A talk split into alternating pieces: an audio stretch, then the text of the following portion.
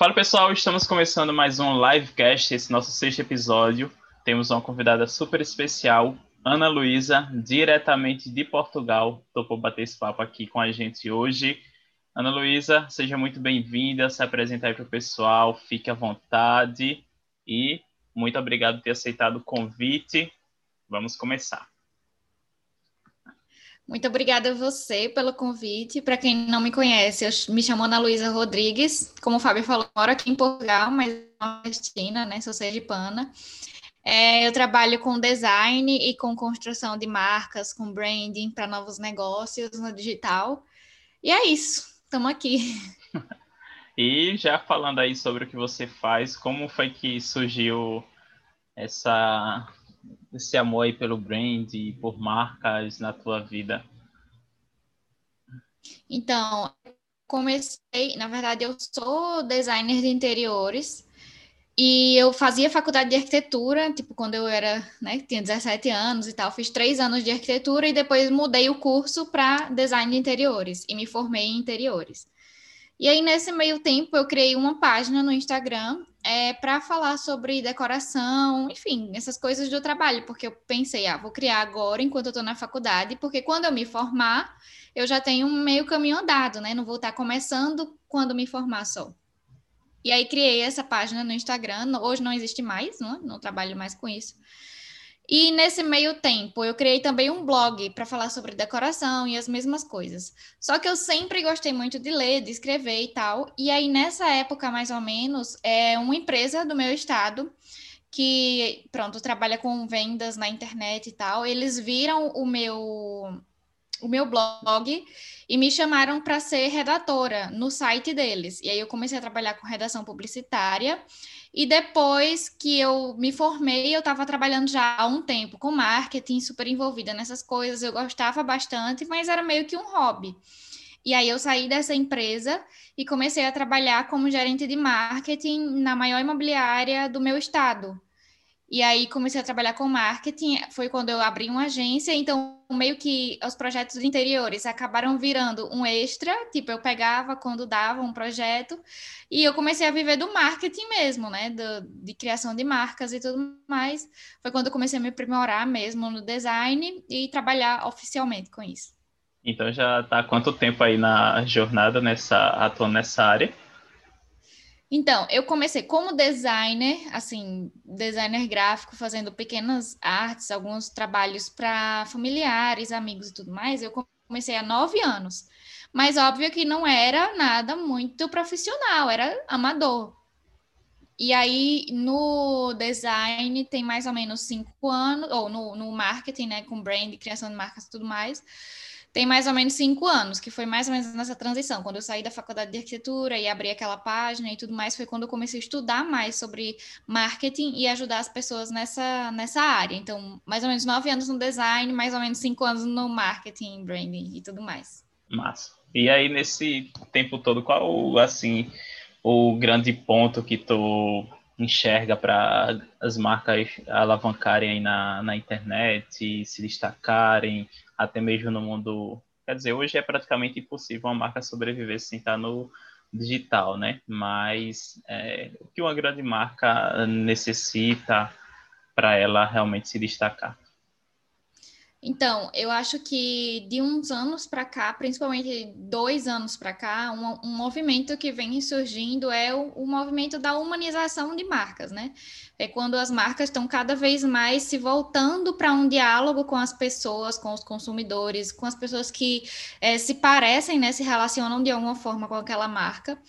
E não somente do lado das marcas, mas também, por exemplo, o lado das grandes agências. Hoje em dia não existe mais aquela grande credibilidade com agências de publicidade e marketing que monopolizavam esse mercado. Né? Hoje em dia está é, tá virando um relacionamento cada vez mais marca direto com as pessoas, né? falando mais com o consumidor.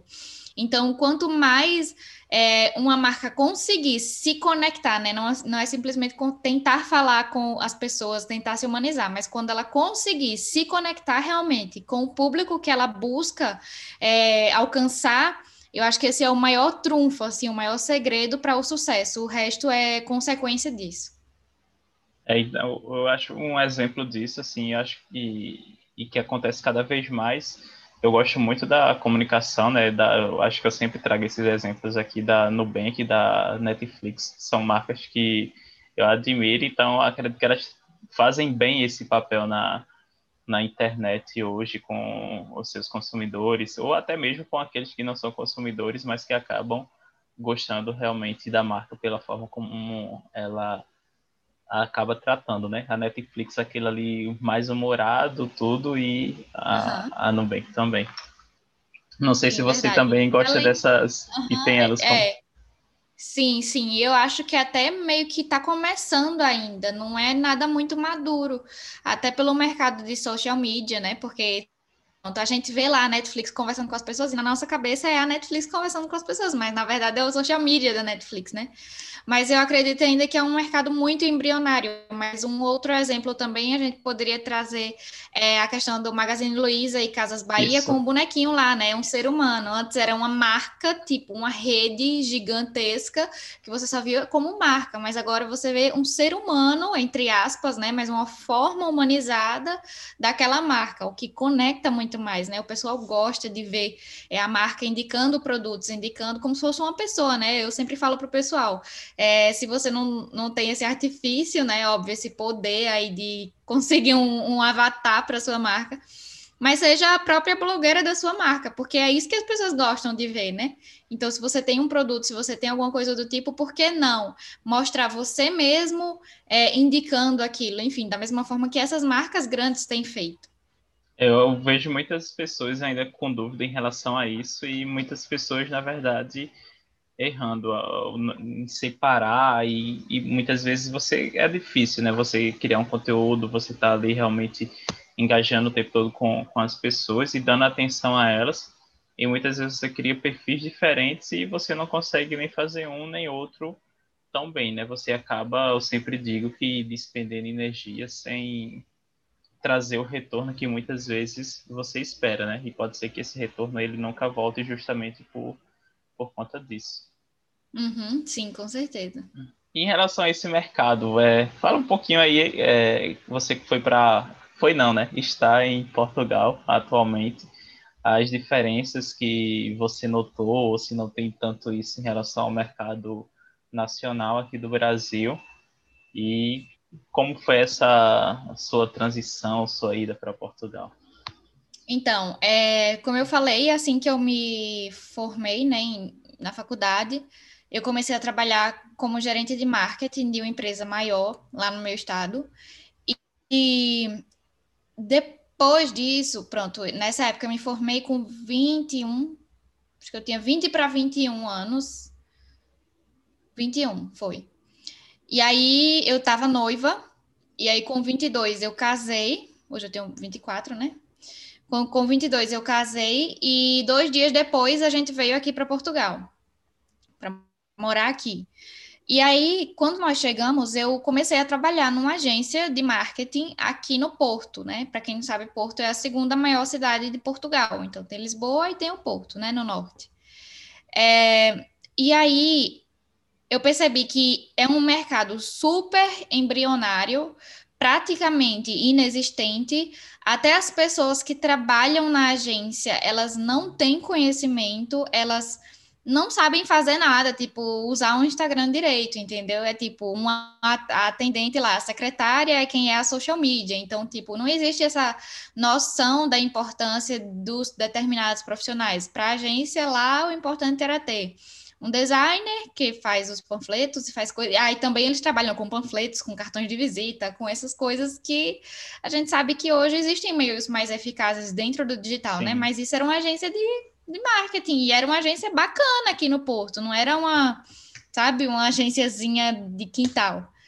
É, e aí eu percebi isso, assim, que eles não têm muita noção. Outra coisa aqui, é, pronto, em Portugal, Itália, é, talvez na Espanha um pouco menos, mas nesses países aqui da Europa, as pessoas elas usam, elas não usam o Instagram, tipo, praticamente ninguém, só, é, sei lá, a menina que trabalha com moda, que só fala inglês no Instagram, tem muito isso também, pessoal que é mais antenado, só fala inglês nas redes sociais.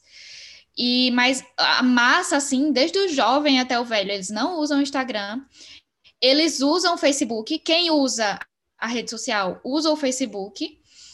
É, eles não usam WhatsApp, eles mandam mensagem, SMS ou ligam uns para os outros. É muito comum eles telefonarem, o que no Brasil não é tão comum, principalmente entre os jovens, né? É, lá, aqui é muito comum os jovens telefonarem e ficarem o dia todo no telefone. Tanto que quando você vai nas operadoras, o, o grande, as grandes vantagens deles é para é, quantidade de minutos, ah, minutos ilimitados, é um super plano. E para a gente, a gente quer internet. Então, aqui é bem diferente nesse sentido. É, o, o empreendedor, ele não tem noção nenhuma da importância do marketing, ele não tem noção nenhuma da importância de ter um, uma rede social, de ter um Facebook. Tanto que é super difícil, por exemplo, a gente é, passou aqui na rua e viu uma pizzaria. Aí a gente pesquisa essa pizzaria no Instagram, não existe, no Google não existe, talvez tem uma página péssima no Facebook. É o máximo que a gente consegue. Então, normalmente os negócios, assim, no caso de comida, né, eles estão mais no Uber Eats, no, enfim, nesses aplicativos. Mas, assim, fora isso, é muito pequeno. E aí foi quando eu percebi que, tipo, é muito. Pronto, o salário mínimo aqui em Portugal é 600 euros. E a maioria das pessoas ganha por volta disso. É muito difícil alguém ganhar mais do que mil. Mas aí eu fui percebendo que, tipo, era muito mais fácil eu ganhar 7 mil reais trabalhando em casa do que mil euros pelo mercado. Entende? Tipo, convertendo, né? Daí quase 7 Sim. reais o euro hoje. Então, é, é muito, percebi que é muito mais fácil ganhar 7 mil reais do que ganhar mil euros, trabalhando de casa, tentando oferecer o meu serviço de design, do que, do que é que fosse, né? É, ainda é um mercado muito, muito, muito pequeno. Não estou dizendo que não existe. Existe, mas é completamente diferente do Brasil. Talvez em Lisboa tenha mais isso, mas ainda assim não é nem de longe como no Brasil. Então, nesse mercado aí, estamos muito à frente, disparados. Muito, muito à frente. Melhor para nós, então. E teve alguma dificuldade em relação a quando chegou aí em Portugal, a essa mudança do Brasil? Sim. É, na verdade, existem várias formas de, se, de ser imigrante em Portugal, né? Uma delas é ser imigrante ilegal, né? Tem em todo lugar, mas eu não recomendo para ninguém. Quando nós. Existe uma forma. Pronto, existem várias categorias de visto, que aí eu não vou descrever aqui, né? Existe o visto para empreendedor, existe o visto de estudante, existe o visto, enfim, de quem casa com português, várias categorias de visto, e visto é sempre tirado no Brasil. Então, você tira o visto, vem para cá 100% legalizado, já tira sua autorização de residência e já pode morar aqui em Portugal tranquilamente. Quem vem com visto é a maneira correta de vir. É a melhor maneira de vir. Você já vem com tudo certinho, não passa perrengue, não tem dor de cabeça com essa questão de legalização. Porém, tem outra forma também de vir para Portugal, que na verdade não é uma forma indicada, mas é uma brecha na lei que faz com que a gente possa se legalizar enquanto ainda é turista. A pessoa que vem aqui só com passaporte e vem com visto de turista. Que foi a forma que nós viemos eu estaria sendo hipócrita em dizer é, venha dessa forma que deu certo para mim, pode dar certo para você. Porque foi é, é, muito mais. Não é que seja difícil, não é que não, não seja simples, assim, é até simples de uma certa forma. Mas é muito mais cansativo você fazer esse processo. É um processo muito mais longo, muito mais demorado. Então a gente não fica ilegal. Assim que a gente chegou, o meu marido conseguiu é, emprego é, mas assim, por exemplo, se ele tivesse vindo com visto, ele teria conseguido empregos melhores e tudo mais. Então, no Brasil, ele era engenheiro, engenheiro civil, e aqui ele chegou, pronto, você tem, você tem 90 dias para conseguir um emprego, para não ficar ilegal. Então, ele foi no primeiro que apareceu. Ele começou a trabalhar num uhum. bar de madrugada e era horrível, porque, tipo, era na beira da praia, mas aqui é muito frio no Porto. É, então era. E na beira da praia é mais frio ainda, porque venta muito e tudo mais. Então ele vivia constantemente gripado e tal, era horrível. Depois ele mudou para trabalhar na confeitaria, conseguiu se legalizar, mas foi um processo demorado, levou mais de um ano para conseguir se legalizar. Eu me legalizei através dele, né? Porque eu sou como dependente dele e como eu trabalho só para o Brasil, né, com clientes brasileiros, então é como se aqui em Portugal eu fosse dona de casa, entendeu? Eu sou 100% dependente dele.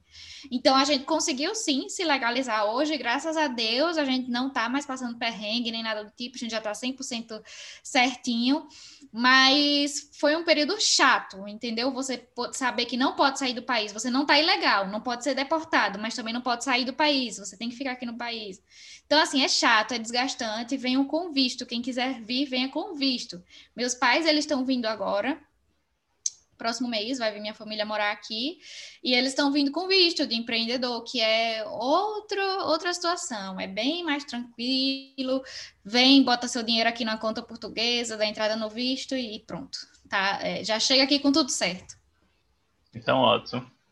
Muito, muito bom aí saber esses processos, né, para quem está ouvindo aí futuramente conhecer para Portugal ou atuar na área que Luísa também atua, ou para atuar em qualquer outra área aí que você seja formado ou que goste de estar trabalhando.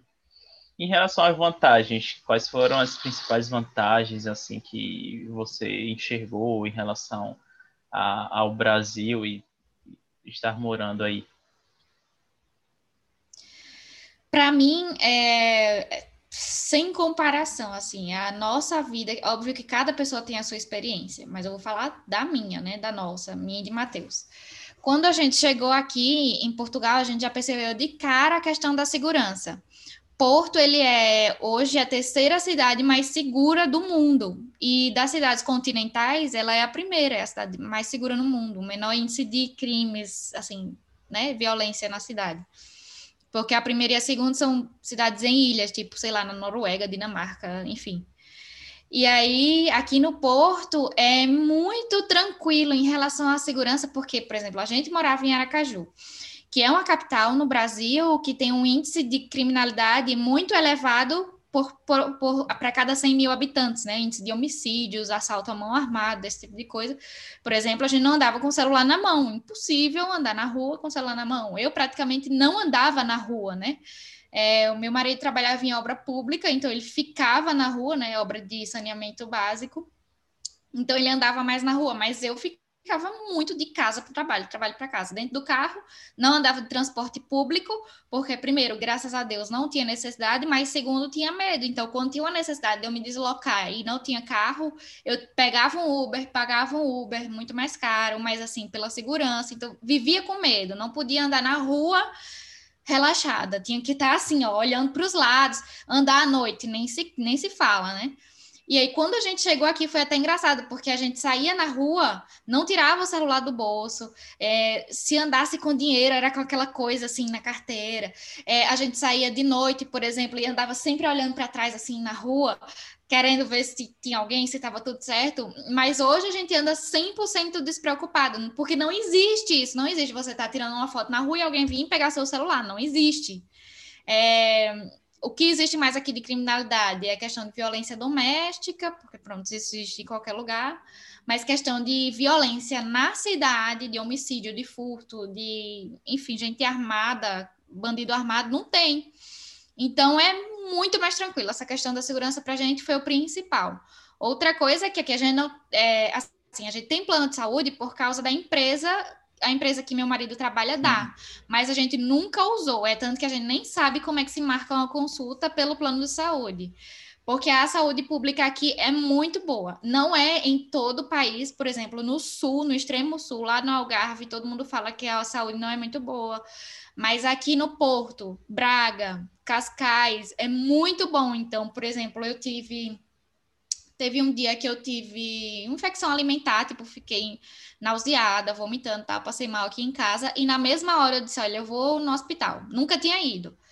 E aí, quando eu cheguei lá no hospital, tipo, da hora que eu pisei o pé no hospital até a hora que eu fui embora do hospital, foi coisa de uma hora. Eu cheguei, fiz a cadastro lá na recepção, a mulher já me mandou para uma triagem, porque pronto, essas coisas de Covid, mediu temperatura tal. Depois já viu que eu não, tinha febre, não tinha nada, era só eu tava vomitando mesmo.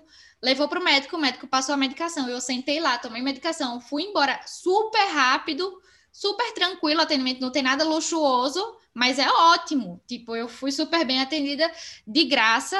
É, nem tudo aqui é de graça na saúde pública, mas de urgência é de graça. Mas, por exemplo, se eu tivesse que marcar uma consulta, tipo, com um especialista, aí paga 4 euros, o que é super acessível, né? Não é Sim. é nada comparado a um particular nem nada do tipo. Então, assim, saúde e segurança é excepcional. Nós não temos filhos, então não tem como eu falar sobre educação aqui, não tenho muita noção disso.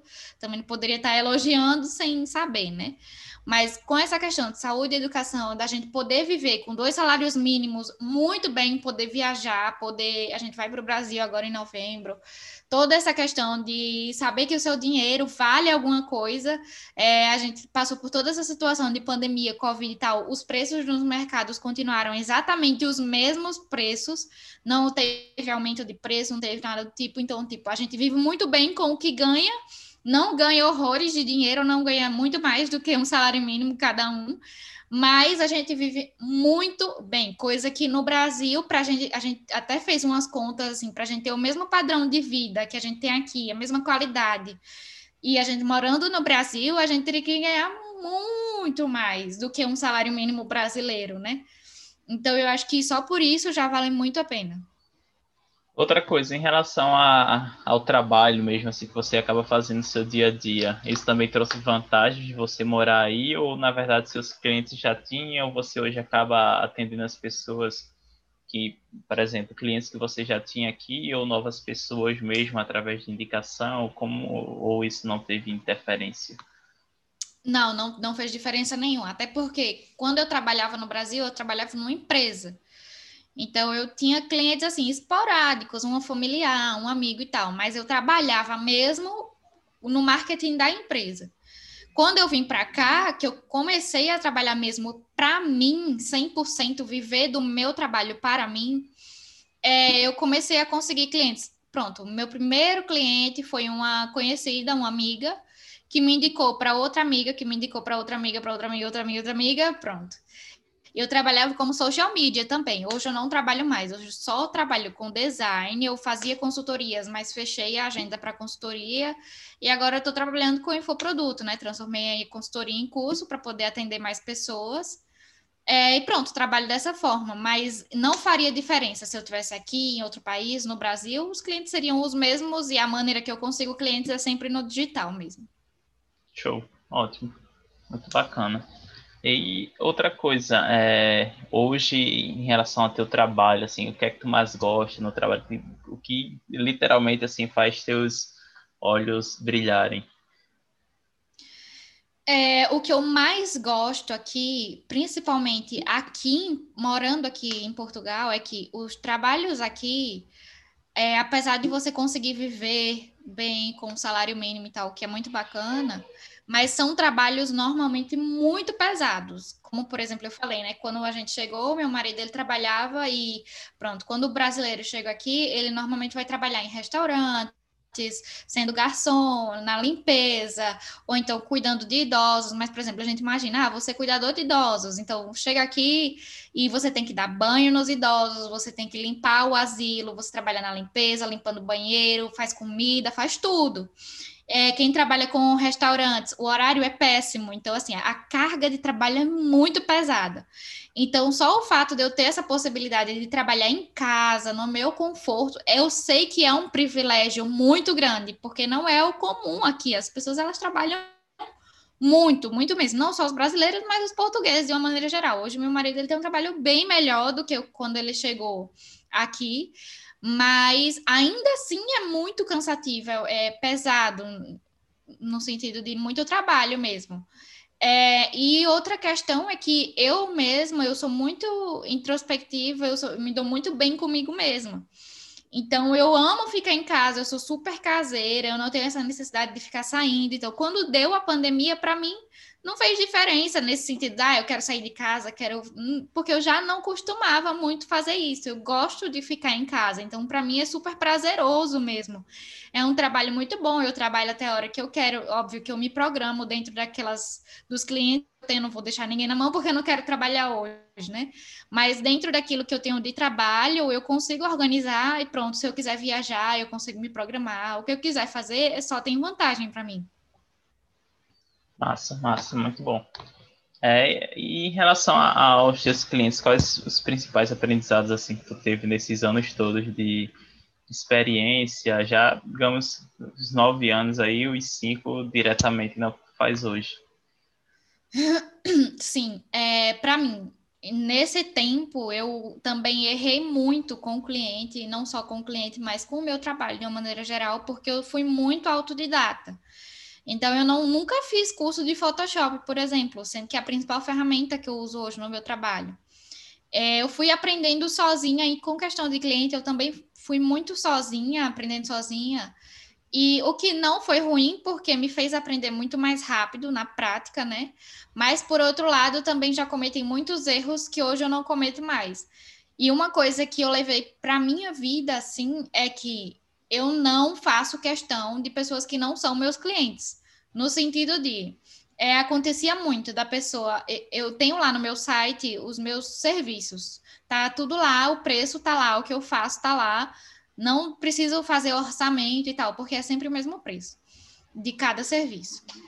E aí as pessoas, muita gente chega para mim e fala: "Olha, eu vi os seus serviços e eu queria acontecia, né? Hoje não acontece mais tanto.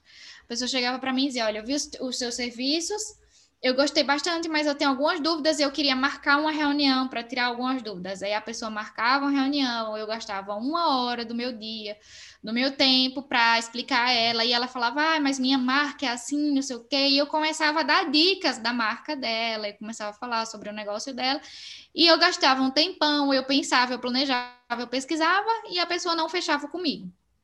Isso aconteceu algumas vezes. Hoje, o que é que eu faço? A pessoa me manda mensagem: olha, eu queria saber sobre o seu serviço e tal, tal, tal. Aí eu mando o link e falo: aqui estão os meus serviços. Lá no site eu aprimorei muito mais o site, todas as dúvidas frequentes estão lá. Então, as dúvidas normalmente que as pessoas tinham já estão lá no site também. Então, as pessoas hoje elas me perguntam: ah, eu tenho algumas dúvidas, não sei o que. Eu digo: olha, primeiro eu peço que você leia o que está aqui. Se ainda assim tiver qualquer dúvida, pode me mandar mensagem. Eu já digo assim: manda mensagem, que é já para não querer marcar nada e depois eu acabar não, a pessoa acabar não me contratando. Porque a maioria dessas pessoas que queriam saber mais, queriam dúvidas e estavam com o pé atrás e tudo mais, e marcavam reunião, não fechavam. A maioria das pessoas 95% dos meus clientes hoje eu só fico sabendo depois que a pessoa já contrata. Então é lá pelo site, a pessoa contrata e aí é que ela vem falar comigo. Sempre é assim. E aí pronto, a pessoa já é meu cliente, já me pagou, eu vou prestar toda a assistência a ele. Mas hoje eu não perco mais meu tempo com pessoas que eu sei que não vão ser meus clientes. Outra coisa é a clareza na descrição do meu serviço. Então, quantas alterações cada pessoa tem direito, tudo isso são questões que eu fui errando e aprimorando, né? Fui aprendendo na pele mesmo. Então, mas eu acho que o principal é isso, eu saber valorizar o meu cliente e não perder tempo com quem não é meu cliente. Em relação à marca, hoje, quem está começando, se for, sou personal, me formei hoje, é, qual o primeiro passo que eu poderia dar para iniciar a construção da minha marca, me consolidar né, aí na, na internet, consolidar no mercado?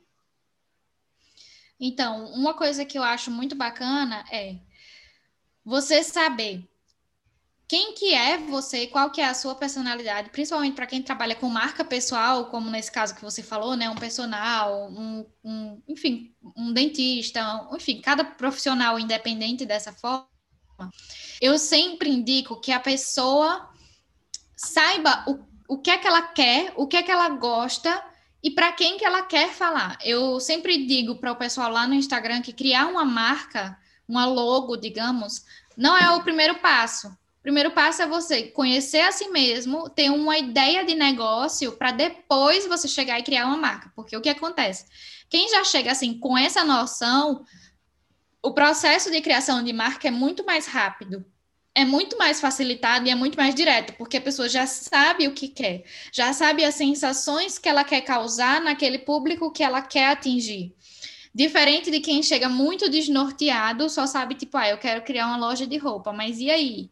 E aí a pessoa cria uma logo, aí ela fala, ah, eu gosto disso, gosto daquilo, e aí quando vê que é tudo totalmente diferente, não tem muita noção do que quer transmitir para o público. Então, primeiro, antes de criar uma marca, e olha que eu trabalho com criação de marca, mas eu sempre falo para as pessoas: procure saber antes, meio que um planejamento de negócio mesmo, quem você quer atingir, aonde você quer chegar, o que é que você quer transmitir, quais que são as suas principais qualidades, as suas principais características como pessoa para implementar nessa marca pessoal. E só aí você contratar um designer para fazer as suas publicações da sua marca. Porque não é ter uma logo, não é ter uma identidade visual que vai fazer com que você venda bem na verdade, é justamente todo esse posicionamento, esse autoconhecimento, esse conhecimento do seu trabalho, do seu negócio, que vai fazer com que você tenha clareza na hora de transmitir para as pessoas. Muito bom.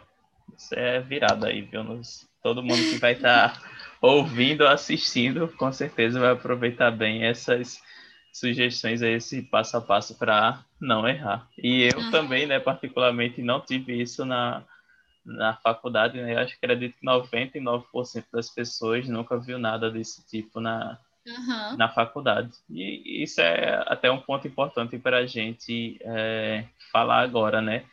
Que muitas dessas coisas a gente deveria, pelo menos, obviamente não vai ser a mesma coisa contratar você, mas pelo menos ter a noção do que é necessário para construir uma marca. A gente acaba muitas vezes tendo só o conhecimento técnico ali, que é a base de tudo, mas é, o funcionamento de um negócio, no fim das contas, a gente vai ter que pagar todo mês o boleto, né? Então, isso a gente uhum. acaba não tendo é, realmente isso dentro da graduação. Uhum. E outra coisa em relação às postagens, ao conteúdo, é, qual o principal erro que tu enxerga que as pessoas acabam cometendo na hora de, de criar um conteúdo, de querer postar lá, mostrar o trabalho dela? Eu acho que não tem problema, porque assim, eu acho que um dos maiores problemas é você querer ser outra pessoa. Então a gente vê lá alguém fazendo um conteúdo bacana e se inspira demais naquela pessoa e quer fazer muito parecido ou no mesmo estilo ou tem aquela pessoa como uma inspiração muito grande e acaba não tendo personalidade no seu próprio conteúdo justamente porque está se, se espelhando muito na personalidade de outra pessoa. Isso faz com que você veja outra pessoa tendo super conexões com o público dela, você faz a mesma coisa que ela e não entende porque você não consegue se conectar com o seu público. É justamente porque aquela pessoa está sendo autêntica e verdadeira com a personalidade dela e você não. Então, eu acho que maior, um dos maiores problemas é, primeiro, uma cópia meio que nesse sentido. É, não tem um problema com você se inspirar em alguém, não é isso, até porque tem até uma, uma frase famosa, né, antiga, que diz que na natureza nada se perde, nada se cria, tudo se transforma. E na criação de conteúdo também acontece dessa mesma forma. Você vai se inspirar, você vai pegar um daqui, pegar um dali, mas ninguém inventa do zero, do zero, zero, sem se inspirar em nada nem ninguém. É, todo mundo vai pegando referências em coisas que gosta, que se identifica, para criar o seu próprio conteúdo. Mas eu acho que o mais importante é você ser autêntico, você não ser superficial, porque ser superficial também é outro problema muito comum. É a pessoa, aí ah, eu vou, eu sou, sei lá, eu pensar em qualquer coisa aqui, eu sou dentista. Aí fez lá, já sei, uma série de posts, vou falar como escovar os dentes da maneira correta, como fazer isso, isso e isso, como fazer isso, isso e isso. E acaba fazendo conteúdos muito rasos. Eu não tenho problema com conteúdo raso, mas faz conteúdos rasos não atraentes. É diferente de você fazer um conteúdo raso, porém que atrai a pessoa, você está cumprindo ali sua função, a função do Instagram, que é de atrair. Mas quando você faz um conteúdo raso demais, que eu falo para o pessoal, que é o conteúdo do Google, né? Você vai lá no Google e qualquer um pode criar aquele conteúdo, porque é só pesquisar no Google como escovar os dentes da maneira correta. E aí transforma isso num post, faz uma arte bonitinha, mas é uma coisa que não agrega em nada, que não faz diferença nenhuma, ou que nem é atraente, né? Não estou dizendo nem que precisa assim ter uma uma transformação num post. Mas as pessoas não sabem nem atrair. E isso está muito atrelado, muito associado àquele primeiro ponto, né? De você não conhecer a sua própria personalidade, de você não saber o que você quer transmitir para as pessoas. Então, elas fazem conteúdos muito rasos, muito inspirado em outras pessoas. E o terceiro ponto que eu acho é, é que é mais que acaba com um negócio de quem está começando é achar que vai começar um negócio, tipo, a pessoa tinha um perfil lá pessoal, a menina, a mocinha que postava a vida pessoal dela, era super engajada, e ela decidiu criar um negócio de ela vai ser maquiadora e vai usar o perfil dela. E aí ela para de postar tudo aquilo pelo qual as pessoas acompanhavam ela e começa só a postar dicas de maquiagem, como lavar os pincéis, essa maquiagem que eu fiz, isso aqui, isso aqui. E acaba só colocando uma enxurrada de conteúdo porque alguém falou por aí que precisa postar todo dia e essa pessoa está só colocando artes no perfil e fotos de maquiagem, mas as pessoas que estavam lá não acompanhavam ela por causa disso, acompanhavam ela por quem ela era. E isso é muito comum com qualquer profissão. A pessoa começa um perfil, acha que vai colocar só informações, é, conteúdos mesmo propriamente ditos, né, do negócio, e acaba esquecendo de que as pessoas elas seguem por quem ela é. E aí só posta arte, só, a menina é mocinha nutricionista e começa a postar só receita, só coisa, mas as pessoas querem ver ela na praia tomando drinks caros, comendo no restaurante lá com o namorado dela também. Entendeu? Isso engaja também, isso faz com que as pessoas se identifiquem mais com a sua vivência, com quem você é. Então, acho que são esses três pontos principais. Nossa, eu acredito, não uma dentista nesse caso, mas acho que um dos grandes exemplos na verdade dois, né, que eu lembrei nesse momento. Um deles é Lara, né, e o outro é Betina, né, uhum. que, que fazem bem, na verdade, esse esse papel aí de, de gerar conteúdo e também de, na verdade, mostrar, fazer esse link né, entre o pessoal e o, o conteúdo mais realmente ali profissional. Uhum. E, é, assim, em relação a esse período todo que tu está atuando, trabalhando, é, já viu marcas, digamos, em ascensão e depois em, em, de, em decadência ali, em realmente sumirem do, do mapa, como se diz? Ah, eu acho que isso acontece muito sempre, né? É até complicado falar, tipo, de alguma específica, mas isso pode acontecer com muita gente por muitos fatores. E, como eu falei, uma dessas mudanças que tem acontecido é, recentemente é justamente a questão da humanização, né? Como eu falei, das agências de publicidade que monopolizavam o mercado do marketing, do design, hoje elas são quase que obsoletas, né? Elas estão tendo que se adaptar é, a uma concorrência muito mais humana, né? Então, eu acho que sim, isso acontece sempre, pode acontecer com qualquer pessoa por vários motivos. Mas isso acontece, por exemplo, muito frequentemente com pessoas que mudam de nicho, que mudam de, é, né, de área de negócio, que mudam de posicionamento. É, enfim, isso acontece, pode acontecer por muitos motivos, né? Enfim. E outra coisa, é, em relação a, a não quem já tem uma marca ou quem, por exemplo, já começou, para quem é, quer escalar, né? Eu acho que a palavra da internet, acho que é muito essa questão de, de escala, né? Você até falou aí da questão de transformar a consultoria no, em um curso. É, qual o, o, passo aí que as pessoas podem fazer de trazer isso para o dia a dia delas? Como tu enxerga isso? Essa questão de acredito que todo mundo realmente precisa escalar ou tem algumas coisas que realmente precisa de ser algo mais exclu exclusivo, algo ali mais para um público restrito?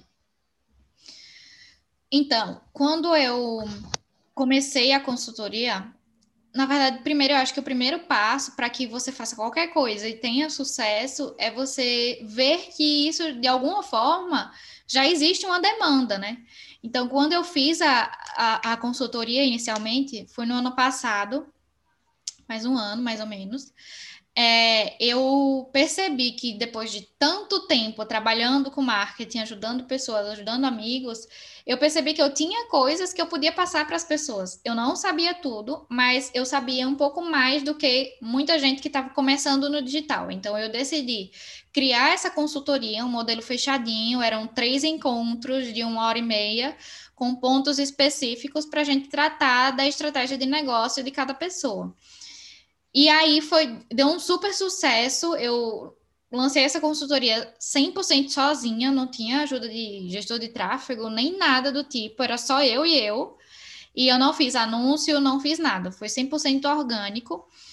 É, e deu muito certo. Eu fiz mais de 40 no ano passado, só que eu comecei a perceber que eu não tinha como escalar tanto, ou seja, eu não tinha como é, aumentar os ganhos sobre isso, porque era algo que demandava muito tempo meu para cada pessoa. Então, se cada pessoa tinha aí é, quase cinco horas de consultoria no mês, né? Então, eu não conseguia pegar mais do que seis pessoas no mês com qualidade, até porque no final da consultoria eu dava um plano de ação para a pessoa. Então, terminava os encontros, eu ainda ia trabalhar em cima do, do que a gente conversou. E estava demandando muito trabalho o que eu gostava muito, foi algo super prazeroso para mim, mas que não dava para eu é, escalar isso, né?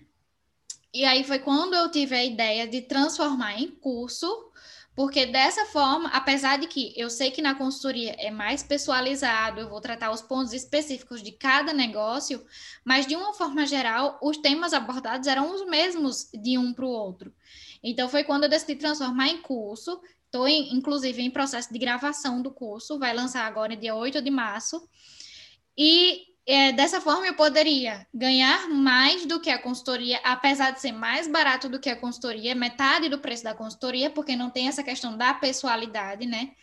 Mas eu poderia oferecer isso para muito mais pessoas do que no caso da consultoria, então eu acho que precisa primeiro você enxergar essa demanda inicial, porque não adianta você fazer nenhum tipo de lançamento de negócio, de nada, se você não tiver demanda, ou então você vai ter um gasto absurdo com essa captação, essa criação dessa demanda. É um gasto de dinheiro, de energia, de tempo.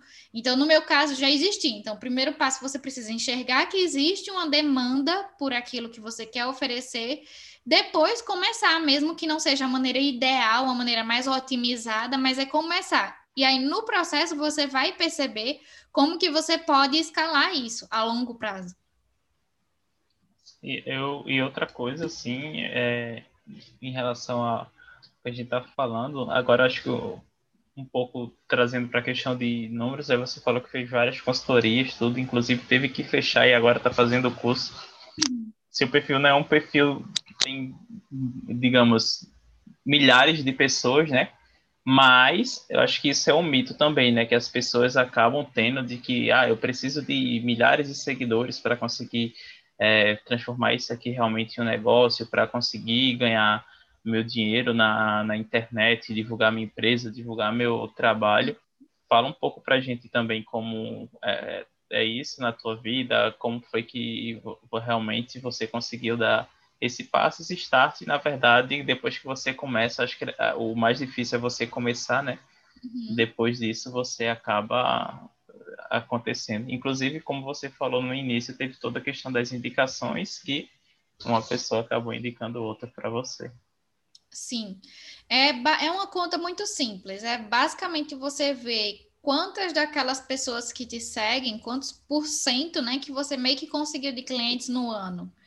Então, eu prefiro muito mais ter um perfil pequeno, como eu tenho hoje, de 5 mil seguidores, e ter 500 clientes comprando o curso, do que ter 200 mil seguidores e os mesmos 500 clientes comprando o curso, comprando um infoproduto, comprando uma, uma consultoria, ou uma criação de marca, ou o que quer que seja. Então, eu prefiro mil vezes. Não faço questão nenhuma. Inclusive, agora nas campanhas de, de lançamento, eu até falei com o pessoal: eu não faço questão de campanha de alcance. Eu prefiro mandar isso aqui para quem já me segue e fortalecer essa base que eu já tenho, do que criar um alcance maior, ter mais seguidores e vender até menos. Porque são pessoas que não me conhecem, é um público que eu vou ter que aquecer, e esse público que já está aqui, para mim, é muito valioso. Eu tenho ali uma base de 5 mil pessoas que decidiram acompanhar o meu trabalho. Então, o que é que eu estou retribuindo para essas pessoas? Será que eu estou conseguindo responder essas pessoas? Será que eu estou dando conta dessas pessoas que já estão ali? Porque o que acontece é que muitas vezes as pessoas pensam, ah, se eu vou ter é, sempre os mesmos, sei lá, 10% de retorno, então eu quero ter cada vez mais seguidores. Mas não é dessa forma, porque vai chegar um momento que você não está dando conta de quem já está lá e você vai trabalhar para 10%, eu não quero trabalhar para 10%, eu quero alcançar os 100%. É, nesse caso, óbvio que a gente precisa de um investimento em tráfego, é óbvio que a gente precisa de uma dedicação maior, porque o Instagram ele não entrega para 100%, mas eu prefiro muito mais valorizar quem já está aqui do que quem não está. Depois que eu explorar toda essa minha base, que eu perceber que não dá mais para trabalhar em cima disso, aí é que eu vou me preocupar em fazer uma campanha de alcance, tudo mais que talvez eu nem me preocupe, porque quando chegar nesse ponto de que eu já explorei 5 mil pessoas, explorei no bom sentido, né? Já vendi para 5 mil pessoas, eu já vou ter crescido essa base muito mais, porque isso acontece muito da indicação. Então, se um cliente indica mais um, se eu tiver 5 mil clientes, eu vou ter pelo menos mais 10 mil ali. E uh, isso tudo que você falou foi bem daquele conceito de Kevin Keller, né? Dos mil, mil fãs reais. Acho que do, do livro, não sei se. É... Não cheguei a ler, não. Pronto, mas tem um livro que ele fala justamente disso, de você, da ideia de você ter os mil fãs, os mil fãs realmente apaixonados pela sua marca. E aí você já pegando aí seu exemplo, mais de 5 mil pessoas, e todo mundo ali realmente ficar encantado, se se apaixonar realmente pelo que você está fazendo, pelo seu conteúdo, pelos seus produtos, vai ser realmente aí uma, uma consequência. Então, acredito que todo mundo está ouvindo também, é tirar isso da cabeça que você, na verdade, precisa de milhares de pessoas para você realmente uhum. transformar a sua rede social, seu Instagram, em um, um negócio que seja realmente sustentável e escalável. Aham. Uhum. É, outro ponto, assim, é, é em relação à a, a, tua carreira, né? Qual foi... Você hoje acredita que está no ponto máximo de desde quando você começou? Ou digamos já teve uma fase que você disse pô não eu já tive uma fase que foi muito mais é, legal do que essa mas eu acredito que tudo isso faz parte e é necessário. Como é que tá como é que tu enxerga hoje sua carreira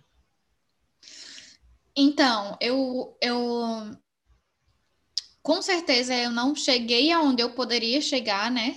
Onde eu pretendo chegar um dia. Eu ainda estou muito aquém disso, mas para mim não é a prioridade máxima na minha vida, minha carreira. Eu acredito muito em Deus, eu acredito que se um dia Deus colocar no meu coração um outro propósito, seja ele qual for, por exemplo, eu não tenho filhos, mas quando eu tiver filhos, e se Deus colocar no meu coração que eu tenho que largar tudo que eu faço hoje para me dedicar 100% aos meus filhos, eu vou fazer isso. Eu amo o meu trabalho, mas eu não, não é, eu não dou minha vida por isso, sabe? Eu não quero chegar lá na frente e perceber que eu perdi muito tempo trabalhando e construindo uma carreira quando aquilo que Deus gostaria que eu fizesse de verdade não foi feito. Então, assim, com certeza eu tenho vontade de alcançar muito mais coisa, mas é, eu também estou disposta a abandonar tudo que eu já fiz até hoje tranquilamente, entendeu? Não, não tem esse apego. Né? Acho que muita gente acaba deixando de, de viver algumas coisas, uhum. na, verdade, inclusive de crescer, não só profissionalmente, mas principalmente pessoalmente por conta desse apego, né? Eu particularmente tive que tinha uma conta relativamente, tinha uns seis mil e poucos no, no Instagram ano passado e aí eu vi que aquilo não estava fazendo mais sentido para mim e eu resolvi apagar a conta e começar outra do zero, que hoje eu sou muito digamos, mais produtivo, mais feliz, inclusive, com o que eu faço, hum. com o conteúdo que eu entrego, de que quando eu tinha todos aqueles seguidores lá no, no meu perfil. E acho que essa questão de você desapegar principalmente as coisas, né? Às vezes até o trabalho mesmo, o trabalho que você está dizendo, não, eu já estou aqui, estou ali com meu salário, tudo, acho que isso também é extremamente importante. E no seu caso, aí, outra coisa é que você saiu daqui do Brasil foi para Portugal, né? Então é, é, algo que muitas vezes as pessoas têm esse medo e acabam deixando de dar um passo além. E ao mesmo tempo, como você falou, ser capaz de largar tudo, porque aí vai você virar quando você for mãe, é realmente ali sua prioridade vai acabar sendo outra. Uhum, então, isso realmente é bem claro. E... Um exercício que eu. Desculpa, só, só. Pode falar. Um exercício que eu sempre fazia com o pessoal na consultoria é justamente de descrever como você pretende que seja a sua vida até o final dela, sem citar o seu trabalho. E para o pessoal isso é muito difícil, porque normalmente, se eu disser assim, ah, como você quer que seja a sua vida ideal, tipo, você vai descrever agora, é, vai conquistar isso, isso, isso, e você sempre fala, né, dos bens materiais, ah, eu quero ser milionário, eu quero que o meu trabalho seja o melhor do mundo e tal, e é porque a gente tá vivendo muito nesse dia a dia de trabalho. Mas e se você não citar o trabalho? Você tem planos pessoais, você tem uma vida pessoal e muita gente entra em parafuso mesmo, eles não conseguem. É, tem muito trabalho para fazer essa descrição de como seria uma vida ideal sem citar o trabalho, né? Você não é o seu trabalho. Eu tenho muito isso assim comigo. As pessoas esquecem que elas são pessoas, né? E, e, uhum. e, e focam só na, no trabalho. Hoje, pegando aqui, por exemplo, eu estou personal, não quer dizer que eu vá sempre ser personal ou que realmente isso vai ser o que eu vou fazer até o último dia da, da minha vida. É bem tudo isso que você falou.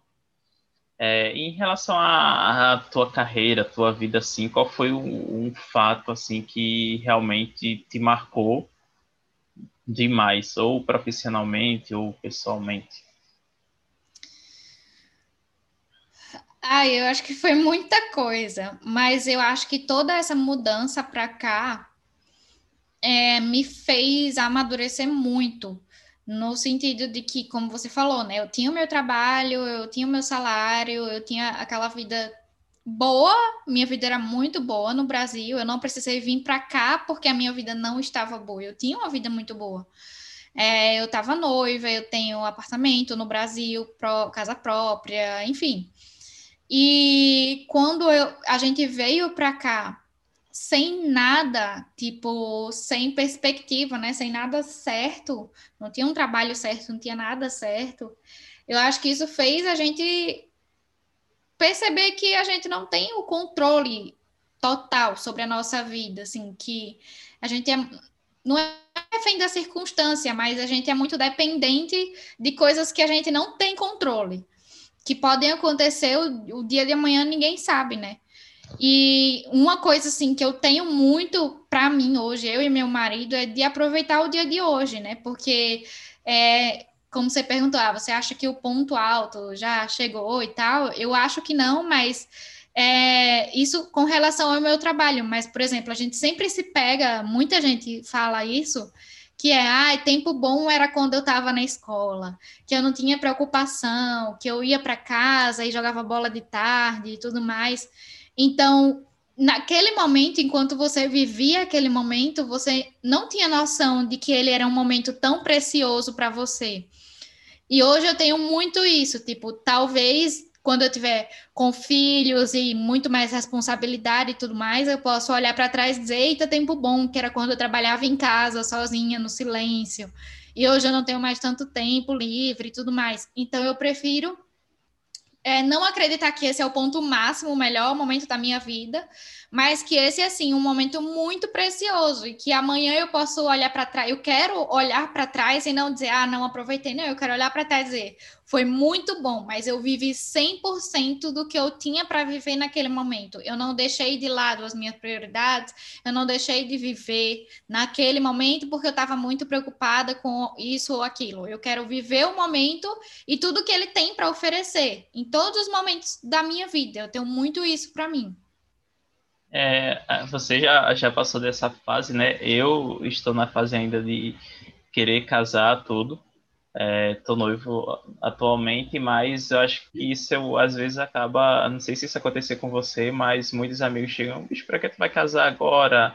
Vocês estão no, novos, é, por que essa pressa? Só que, tipo, é a vida. É, hoje, é como você disse, né? Cada dia a gente não deixa de viver o hoje por querer casar, por pensar em ter filhos e uhum. que outras responsabilidades virão, mas ao mesmo tempo a gente realmente sabe que hoje é algo que não vai voltar amanhã. Então, viver o, o presente e para depois não ficar com essa, ah, eu deveria ter aproveitado realmente mais minha vida, mas bicho, eu não tenho mais o que aproveitar. A vida que eu tenho é hoje, e é essa de hoje uhum. que eu quero é, aproveitar, né? Como ela é hoje. Então, a, a questão da busca, né? Pela, pela felicidade que as pessoas ficam buscando a felicidade, só que a felicidade tem que ser aqui hoje, não lá na frente, quando você conquista mais alguma uhum. coisa. Vai ser o momento que vai marcar mais é, realmente você viver o, o presente com esse, é, como você falou, né? Como algo precioso que pode realmente amanhã não, não ter e na verdade não vai ter, né? Uhum, exatamente. É isso. E para a gente fechar hoje, obviamente você vai retornar aqui em breve. Já, já temos algumas pessoas que já passaram por aqui e que vão voltar, e você com certeza vai ser uma delas. Mas hum. para a gente fechar por hoje, uma frase que representa você? Nossa, isso é muito difícil. Pode ser uma palavra. É uma palavra que me representa muito é consistência. Eu começo uma coisa e termino. O que eu digo que vou fazer, eu faço.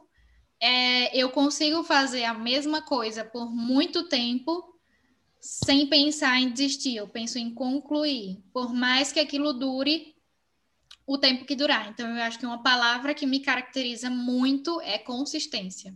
Perseverança, talvez, mas pronto, são sinônimos. Tem uma frase que, coincidentemente, ontem eu acabei, estava lendo um livro, Caminhos de. Cadê? José Maria Escrivá, e aí ele, uma, uma, um dos trechos é: larga esse teu gosto pelas primeiras pedras e põe a última, ao menos, em um de teus projetos.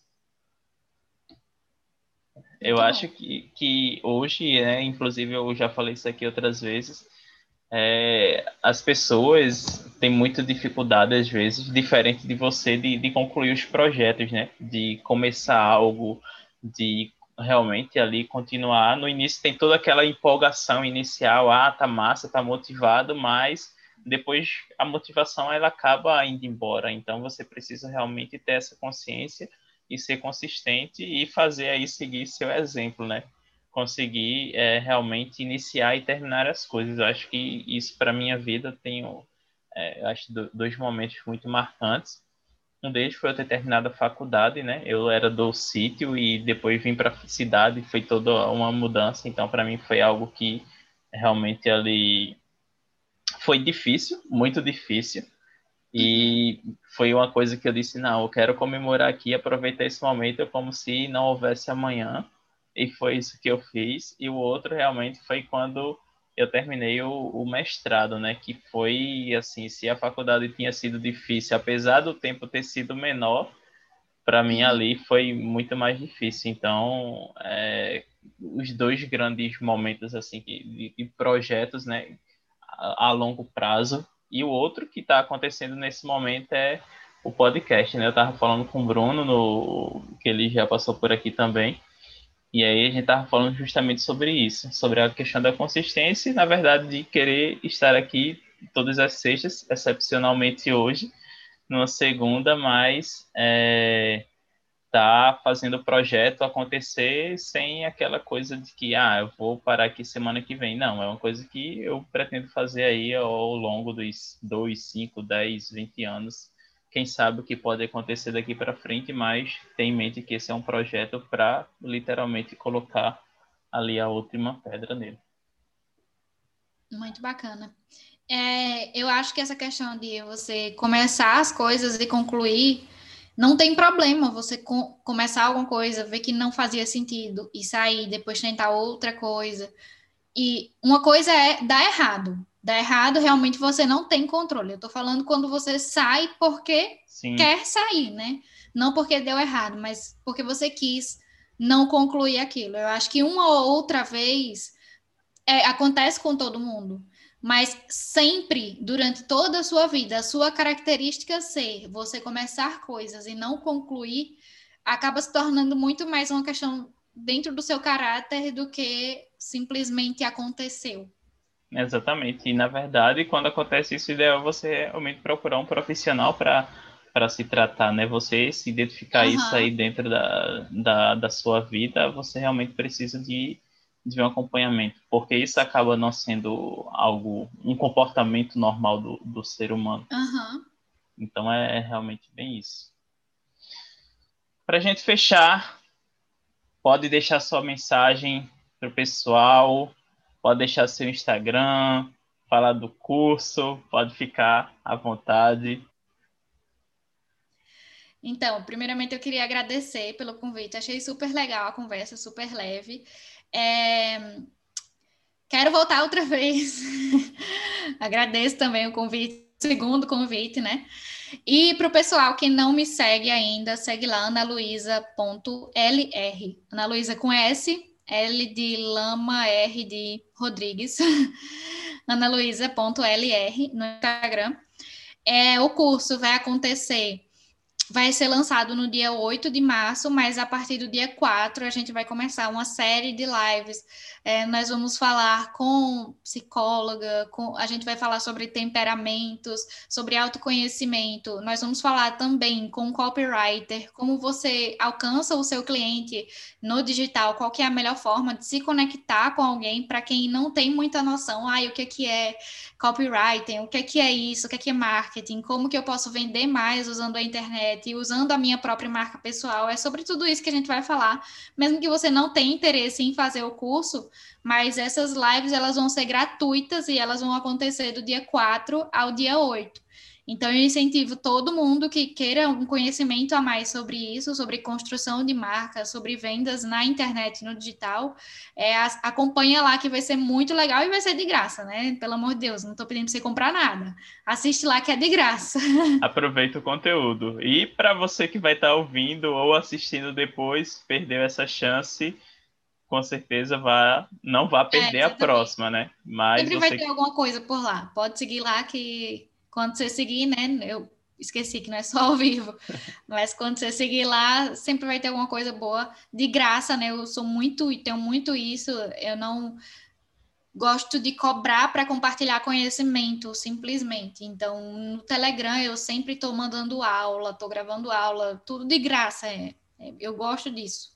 E de poder aquela realmente coisa, né? ser acessível quanto mais você compartilha, mais você ajuda outras pessoas, né? Acho que é uma frase do Joel que ele diz: não adianta você ser luz se você não não ilumina. Ah, é algo desse tipo, não lembro agora exatamente, mas é bem isso, né? Quanto mais você guarda para si, mais escasso você acaba, mais escassez você acaba gerando para sua vida. Quanto mais você compartilha, mais realmente aí as coisas acabam é, retornando. E obviamente é, eu acredito que sempre falo isso também. Todo mundo tem uma missão aqui e, inclusive, uma das maneiras de você, na verdade, levar a melhorar a vida do outro é compartilhando o conhecimento que você tem. Uhum. É isso. Ana Luísa, muito obrigado pelo convite, por estar aqui no livecast. Nos vemos novamente em breve. Vamos marcar qual vai ser o próximo episódio. Mas muito obrigado pelo convite muito sucesso aí na sua carreira. Aproveita aí Portugal. Quem sabe daqui a alguns anos eu não apareça aí para fazer uma ah, visita. Ah, é verdade. Quem tiver vindo aqui pelo Porto, pode me mandar uma mensagem que com certeza aí a gente se encontra. É, muita gente que vem para cá, amigos, família, eu já acabei fazer, virando guia quase, porque eu já conheço tudo da cidade, não só Porto, mas Lisboa também eu conheço bastante, então a gente marca qualquer dia aí que eu sei uns lugares bacanas para visitar. Aí, o convite está feito. Quando forem a Portugal, podem mandar um direct, mandar uma mensagem para ela, para marcar esse encontro aí e fazer ela de guia turística para vocês. Pessoal, é isso. Nos vemos no próximo livecast. Uma satisfação estar aqui novamente com vocês. Aproveitem tudo que ela passou aqui para a gente hoje e façam com que sua marca ela conquiste cada vez mais clientes e tenha um sucesso aí grande no mercado. Abraço e até a próxima.